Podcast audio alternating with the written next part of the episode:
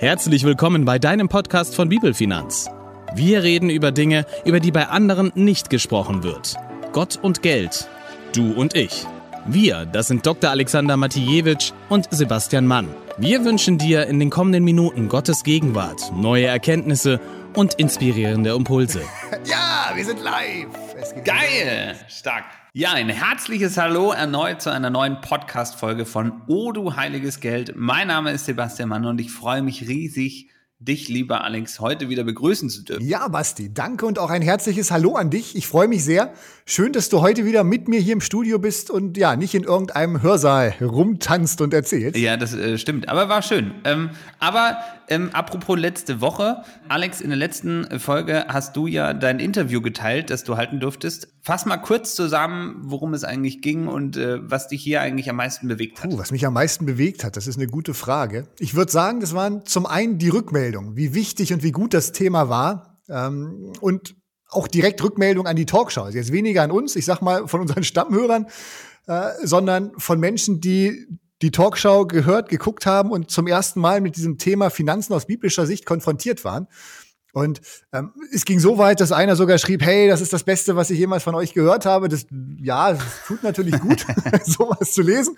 Ähm, aber vor allem dachte ich, das bestätigt uns ein großes Stück einfach in unserem Dienst, weiter über Finanzen aus biblischer Sicht zu sprechen und dieses hm. Thema bekannter zu machen, weil es einfach einen riesengroßen Bedarf gibt in, in diesem Bereich. Hm. Und was mich auch bewegt hat, muss ich sagen, als wir mit Per, das war der, der Interviewer und den Kamera- und Tonleuten hinterher zusammengesessen hatten und so ein bisschen noch geplaudert hatten, viele von den Jungs hatten Erlebnisse parat, wie Gott finanzielle Wunder in ihrem Leben getan hat. Und das fand ich einfach mhm. super spannend, dass es im Bereich Finanzen wirklich so viel über Gottes Güte zu erzählen gäbe. Ja, aber über Finanzen spricht man bei uns halt leider nicht. Und ich hoffe einfach, dass wir mit unserer Arbeit hier einfach auch ein bisschen zu so einem Bewusstseinswandel beitragen können, dass Finanzen kein Thema sind, was, was in der Schublade liegt, sondern wirklich was, ja, mit dem wir Gott ehren können und seinen Namen groß machen können und dass es einfach kein Tabu mehr ist. Also mega stark, Alex. Vielen Dank dir dafür. Ähm, ja, wir nehmen auch all eure Rückmeldungen, euer Feedback wirklich liebend gerne an und vielen lieben Dank für all das, was uns auch erreicht und eure Gedanken und Ideen und Themenvorschläge. Auch dafür wirklich vielen, vielen Dank. Und ähm, da machen wir heute auch gleich weiter und wollen darauf eingehen. Alex, in den letzten Tagen ist unglaublich viel Spannendes passiert. Donald Trump hat Corona, der DAX mhm. hat bald nicht mehr 30, sondern 50 Werte. Und wir haben uns gedacht, hey, höchste Zeit mal mit richtig wichtigen Themen äh, um die Ecke zu kommen. Nämlich dem Thema Finanzen in der Ehe beziehungsweise in der Beziehung. Ich habe noch mal ein bisschen recherchiert und Alex, das ist wirklich also ein richtig mächtiges Thema, wie ich wieder festgestellt habe. Denn ähm, laut einer Studie des National Center of Biotechnology Information ist es so, dass es nach wie vor so ist, dass Top 5, also der Rangliste, für Scheidungsgründe immer noch das Thema Finanzen ist. Ja, und ich habe auch ein bisschen recherchiert und gefunden, für Deutschland speziell, laut scheidung.org sind Schulden der zweithäufigste Scheidungsgrund in Deutschland. Das fand ich auch überraschend. Thema Finanzen und Ehe, auch da nochmal wieder ein großes Dank an Lilly, die uns auch dieses Thema quasi auf dem Silbertablett serviert hat. Wir haben uns schon öfter gedacht, ja, Familie, Beziehung, Geld, das, da müssten wir unbedingt eigentlich mal eine Folge zu machen, gerade nachdem wir auch das Thema ähm, auf Bezug auf Kinder, Finanzen, Familie mit Kindern äh, in zwei Folgen genauer betrachtet hatten. Und ja, Lili, dir sei Dank. Liebe Grüße an dich. Jetzt wollen wir mal tiefer einsteigen heute zu diesem Thema Finanzen in der Ehe. Basti, vielleicht einfach mal erste Frage dazu an dich. Wenn du an Ehe und Finanzen denkst, was ist das Erste, was dir da in den Kopf kommt? Mm, das, ähm, ehrlich gesagt, mich erinnert das gerade daran, dass ich ähm, 2012 einen Anruf bekommen habe. Das weiß ich noch ganz genau, weil ich glaube, ich hatte nicht mal vier Wochen mein Büro eingerichtet und schon klingelte das Telefon. Ähm, und dann hat mich äh, der Radiosender RT1 Augsburg angerufen. Also somit liebe Grüße an alle von RT1. Und die haben mich an dem Tag völlig überfallen und mich gefragt, ähm, beziehungsweise gesagt, sie machen so einen Themenblock zum Thema Finanzen in der Beziehung und wollten mal die Meinung eines Experten hören. Das ehrte mich natürlich unglaublich, ja. Hat mich aber etwas überrascht. Ähm, und die waren auch recht fix unterwegs, wollten gleich aufnehmen. Und dann habe ich erstmal gesagt, okay, mal langsam, was ist eigentlich eure zentrale Frage? Was wollt ihr eigentlich wissen? Ähm, und die haben dann gesagt, ja, also die zentrale Frage ist, sollte man in einer Beziehung eigentlich gemeinsame Konten haben? Und da habe ich gesagt, okay, warte mal, gib mir mal fünf Minuten und dann ruft ihr nochmal an und dann könnte ich euch dafür auch eine qualifizierte Antwort geben. Und ähm, kaum habe ich aufgelegt, ehrlich gesagt, habe ich mich gefragt, sag mal, wollen die mich eigentlich veräppeln? Was ist denn das für eine Frage eigentlich? Ja? So. Was hast du dann fünf Minuten später geantwortet? Ja, ehrlich gesagt sind mir in diesen fünf Minuten unglaublich viele äh, Menschen aus meinem Umfeld durch den Kopf gegangen, die ich in den Jahren vorher auch schon erleben durfte und begleiten durfte. Ähm, ich habe auch auf meine eigene Situation geguckt. Ich war dann äh, zwei Jahre verheiratet und dachte mir, äh, natürlich, also natürlich gibt es ein gemeinsames Konto. Also alle anderen Erfahrungen, Erzählungen, die ich bisher erlebt hatte, wenn man quasi irgendwie das versucht, krampfhaft getrennt zu führen, die endeten völlig verquert oder lief alles recht kompliziert. Ähm, naja, und das habe ich dann auch äh, nüchtern betrachtet äh, so in dem Radio dann ausstrahlen lassen und habe gesagt, also ganz klares Votum meinerseits, ein Ja für gemeinsame Konten. Sehr cool. Und jetzt frage ich mich natürlich, Basti, ob du nach diesem Interview zu dem Paarberater für Finanzen schlechthin in Bayern geworden bist, aber auf jeden ähm, Fall. Ja. egal. Ähm, das, das, klingt jetzt ja erstmal ziemlich einfach, Basti, so ein gemeinsames Konto. Aber erzähl doch noch mal ein bisschen ausführlicher, was dir da durch den Kopf ging. Also was hat dich dazu bewogen, das so klar zu sagen? Warum ist das für dich glasklar, dass Ehepaare auf jeden Fall ein gemeinsames Konto haben sollten? Also das, das Spannende ist, mir ist, ähm, mir ist sofort ein Bibelvers eingefallen. Der steht in 1. Mose 2, 18 und 24 und dort steht, und Gott der Herr sprach, es ist nicht gut, dass der Mensch allein sei, ich will ihm eine Hilfe machen, die ihm entspricht. Darum wird ein Mann seinen Vater und seine Mutter verlassen und seiner Frau anhängen, und sie werden sein ein Fleisch. Dieses ein Fleisch, das ging mir dann einfach nochmal so ein bisschen durch den Kopf. Und mir ist dann deutlich geworden, guck mal, wir teilen in der Ehe einfach alles. Unser Bett, unsere Wohnung, unseren Kühlschrank, das Auto. Wenn Kinder kommen, Alex, das weißt du genauso gut wie ich, da wird alles noch komplizierter, ja. Und dabei irgendwie die Vorstellung zu haben, man könnte so leben, wie das ist mein Geld und das ist dein Geld, das entzieht sich nüchtern betrachtet meiner gesamten Vorstellungskraft und Intelligenz, wie das wirklich gut gehen kann. So, also ich, ich, ich sehe mich mental da äh, vor krampfhaften Pivot-Tabellen und Excel-Tabellen, die mich irgendwie versuchen lassen, irgendwas zu errechnen.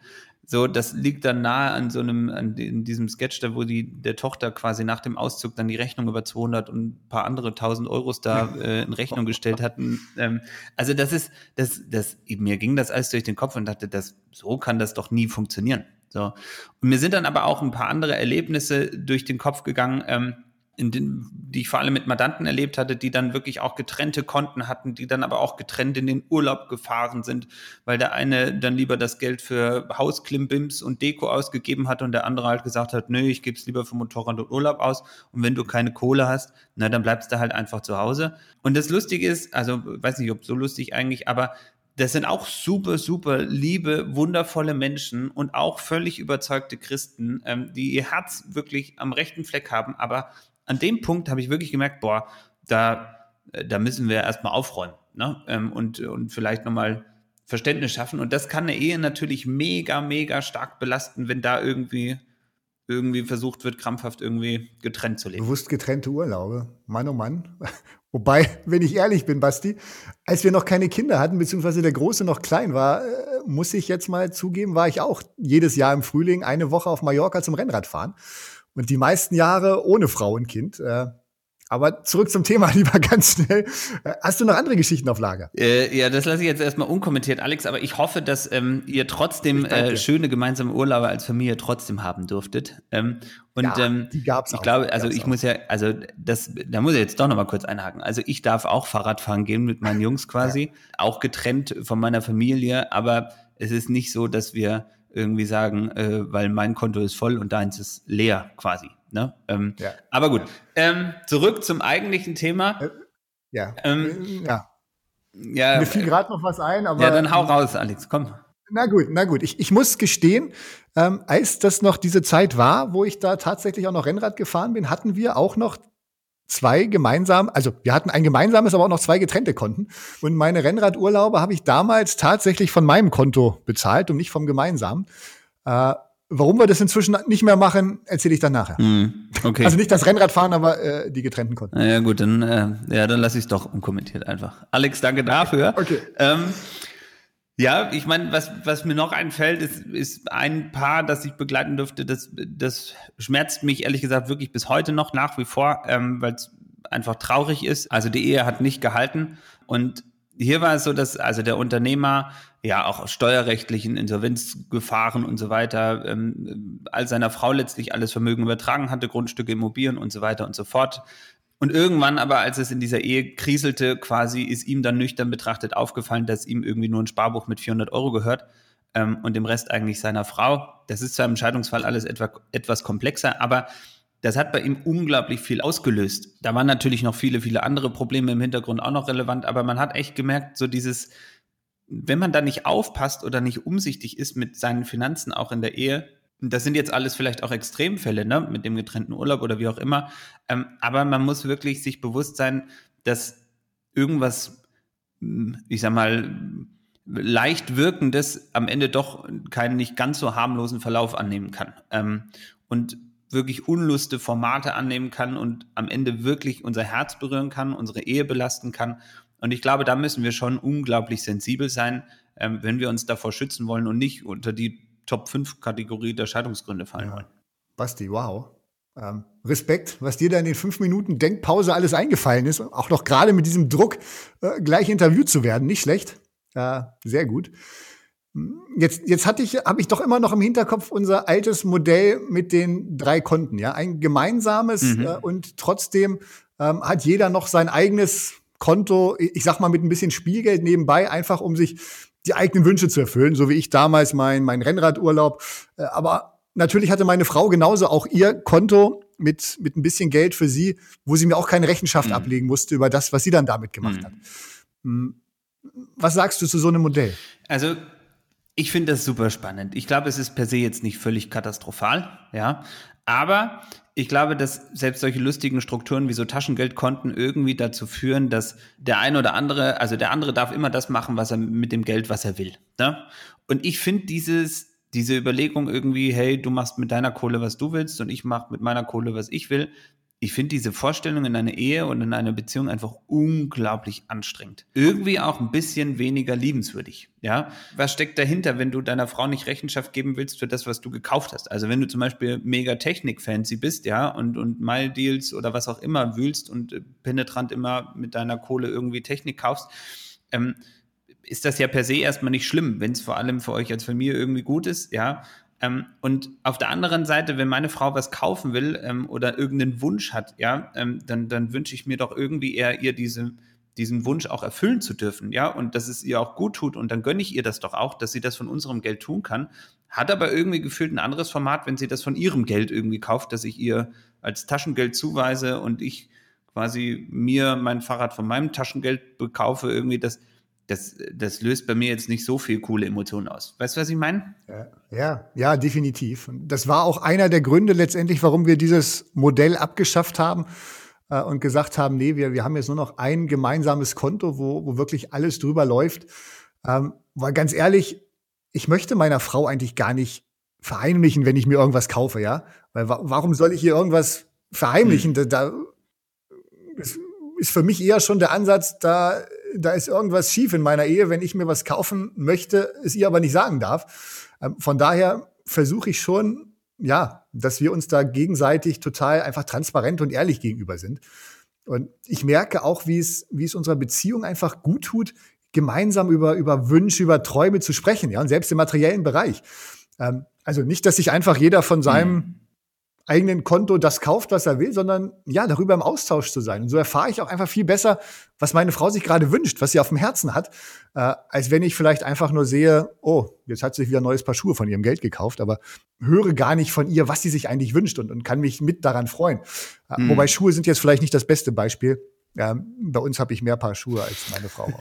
Egal, das ist wieder ein anderes Thema. Alex, da müssen wir nochmal drüber reden. Aber ähm, also, aber ich glaube, da sind wir uns ja einig, Alex. Im Grunde klares Votum einfach für alle da draußen, die ihrer Ehe was Gutes tun wollen und Finanzen nicht irgendwie zum Mega-Konfliktthema bringen wollen. Ähm, also unser Wunsch, und das erleben wir ja auch wirklich so als Segen, führt halt einfach gemeinsame Konten.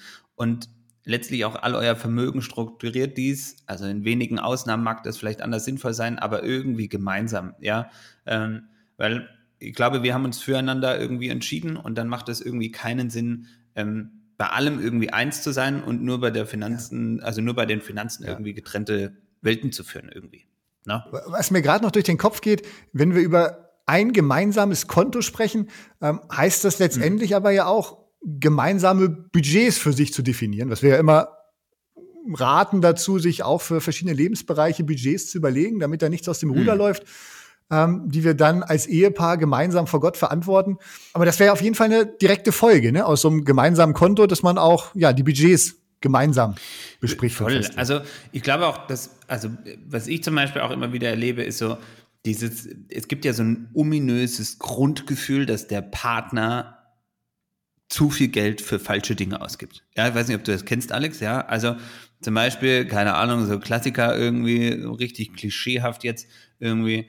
Meine Frau gibt zu viel Geld für Klamotten aus, zum Beispiel. Ja, ist, ist so, das so oder ähm, ist das jetzt rein Klischee? Das ist ja immer das Spannende. Das muss man ja erstmal rausfinden. Also das fängt ja schon damit an, dass wir es meistens nicht wissen. Also deswegen ja auch unser Grundwunsch, macht euch eure Finanzen transparent, macht euch Jahresbudgets, schaut euch an, wofür ihr euer Geld ausgibt, damit ihr da überhaupt eine Entscheidungsgrundlage habt. Und dann ist es einfach so, dass, dass man dann ja erstmal eine Basis hat, um erstmal rauszufinden, stimmt das A? Ja. Und macht nicht so unterschwellige dumme Vorwürfe, die irgendwie halt auch ganz viel auslösen können. So, und man kann dann ja drüber reden. Also man kann als Ehepaar ja definieren, hey, wir wollen, also im Verhältnis ist irgendwie das Klamottenbudget zum Beispiel viel zu groß im Verhältnis zu unserem Urlaubsbudget und Urlaub ist uns eigentlich viel wichtiger. Ähm, dann lass uns überlegen, wie wir für Klamotten weniger ausgeben können und dafür mehr in Urlaub investieren können oder in Familie investieren können.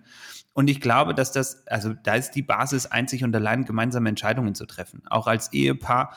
Und ich finde, also was bei uns wirklich der Fall ist, dass man sich auch gegenseitig einfach mehr gönnt. Also man, man, es ist dann auch nicht so, dass, dass mein Fahrrad ist nicht nur mein Fahrrad, weil ich es mir irgendwie gespart habe, sondern hey, ich, ich weiß, dass meine Frau mir gönnt, dass ich diesen für mich echt großen Geldbetrag in dieses Fahrrad einfach stecken kann. Und damit ist auch dieses Fahrrad, das ich mir kaufen kann, nicht mein Fahrrad, sondern das ist eigentlich schon von meiner Frau geschenktes Fahrrad. Mhm. Weißt du, was ja. ich meine, Alex? Also es ist, es ist eine ganz andere Basis, mit Finanzen umzugehen.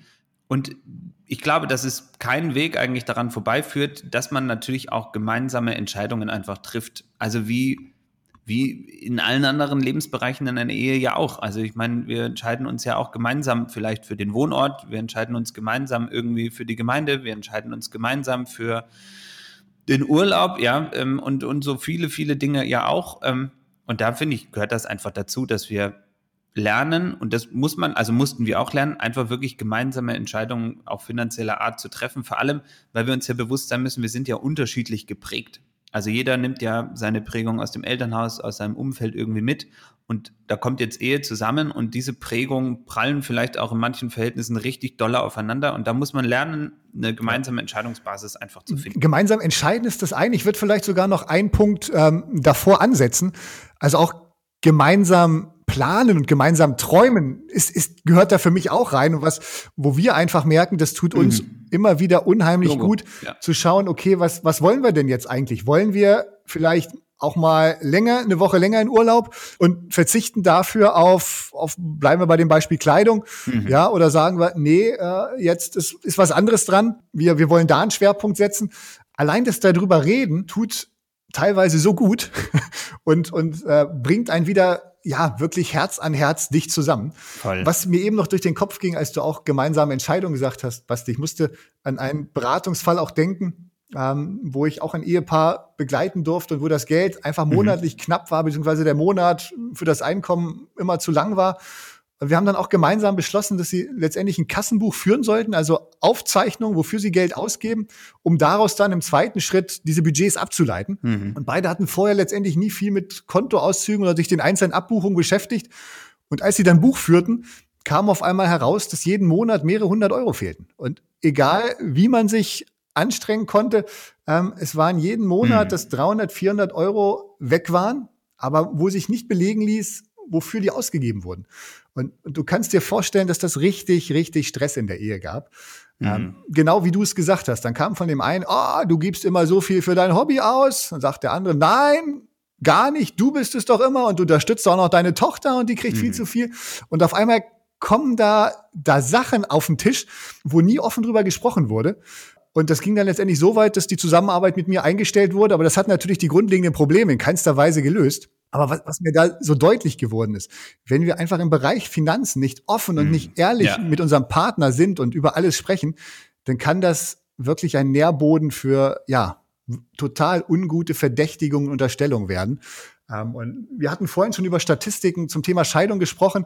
In Lateinamerika ist finanzielle Untreue sogar der Hauptscheidungsgrund. Also nicht ein anderer Partner, äh, sondern Untreue im Finanziellen, weil Geld zum Beispiel für Dinge ausgegeben wird, von denen mhm. der Partner nichts weiß oder ein teures Hobby wichtiger ist als die Versorgung der Familie.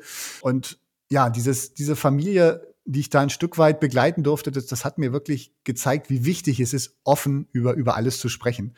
Ähm, und ja, am Ende des Tages spricht natürlich auch das wieder dafür, ein gemeinsames Konto zu haben, was wir vorhin ja schon hatten, und als ein Eheleib hinter den Ausgaben zu stehen. Und das betrifft natürlich auch äh, unsere Spenden. Ja, auch mhm. äh, selbst wenn wir für fromme Zwecke spenden, auch das kann zu Spannung führen. Wenn ein Ehepartner große Summen freiherzig an christliche Werke überweist und wir, du hattest eben von der Prägung gesprochen, ja, der andere Partner vielleicht nicht so großzügig geprägt ist von, von seiner Kindheit her und nicht hinter diesen Spenden steht, auch das kann unheimlich Spannungen hervorrufen. Äh, also auch vor Spenden, ja, auch wenn es für christliche Zwecke ist, ganz wichtig, die Einheit suchen in der Ehe, ähm, da gemeinsam hm. mit einem gemeinsamen Herzen zu geben, aber natürlich auch im Gebet vor Gott diese Einheit äh, zu haben und Gott einfach mit ins Boot zu holen, was er sich vorstellt, wohin wie viel überwiesen werden soll. Voll. Also Alex, da sprichst du auch nochmal einen ganz sensiblen Punkt an. Also ich glaube wirklich dieses, dieses Bewusstsein, dass der andere nicht unbedingt bei Finanzen genauso tickt wie ich, ist unglaublich wichtig und äh, gefühlt für manche ja. quasi Quantensprung im Denken, ja. Ähm, weil das, da, da treffen ja wirklich unterschiedlichste Welten teilweise aufeinander. Ja, und Gegensätze ziehen sich an oder was weiß ich, was man da noch Lustiges dazu sagen könnte. Aber, ähm, und da ist es für mich aus meiner Sicht wirklich unglaublich wichtig, dass man sich wirklich bewusst macht, a, wofür geben wir unser Geld aus, ja, wo fühlen wir uns wohl damit, was motiviert vielleicht den einen oder anderen, großzügig zu geben zum Beispiel, ja, ähm, und warum fällt es dem anderen vielleicht schwer, das zu akzeptieren, ja, ähm, oder fällt es schwer zu geben, ja, keine Ahnung, redet drüber, macht euch das zum Thema und, mhm. und schafft halt einfach eine Basis, ohne euch Vorwürfe zu machen. Also das ist natürlich dann auch immer so ein bisschen die, ja. die, der heikelste Punkt irgendwie, dass man bei Finanzen es wirklich sich vor allem, also sein Ehepartner versucht, keine Vorwürfe zu machen für das, was er denkt, für das, wie er bisher damit umgegangen ist, sondern dass man sich auf den Weg macht, eine gemeinsame Basis einfach für die Finanzen zu definieren und dass das nicht alles von heute auf morgen alles super cool laufen wird, sondern vielleicht auch einfach Veränderung braucht und, und auch Zeit braucht. Das ist, glaube ich, das Normalste der Welt. Aber ich glaube, dass das viel, viel mehr Freude machen kann, als irgendwie Taschengeld für, was weiß ich, was zu verteilen. Ne? Also was ich zum Beispiel auch immer wieder erlebt habe, sind vor allem auch bei großen Entscheidungen, also vor allem auch bei Investitionen, bei, bei wirklich großen Kapitalanlagen, wie auch immer also ich weiß noch, wie das in der Bank früher damals ganz normal war, dass einfach nur einer kam. Also dass irgendwie Mann oder auch teilweise Frau, weil die die Finanzen verwaltet hat, dann zu mir in die Bank kamen und mir dann gesagt haben, hier ist unser Geld, wir müssen das investieren. Und dann hat einer die Entscheidung für alle getroffen. Und aus meiner Sicht, und auch das habe ich dann immer wieder erleben müssen, dürfen, macht das so keinen Sinn. Also ich glaube, dass es wirklich wichtig ist, dass man ähm, gemeinsam Investitionen auch wirklich entscheidet, dass man darüber betet und manchmal, weißt du, es braucht nicht immer nur unglaublich viel Fachwissen, ja, und äh, geduldige Excel-Tabellen, die einem irgendwie ausrechnen, dass man übermorgen superreich ist.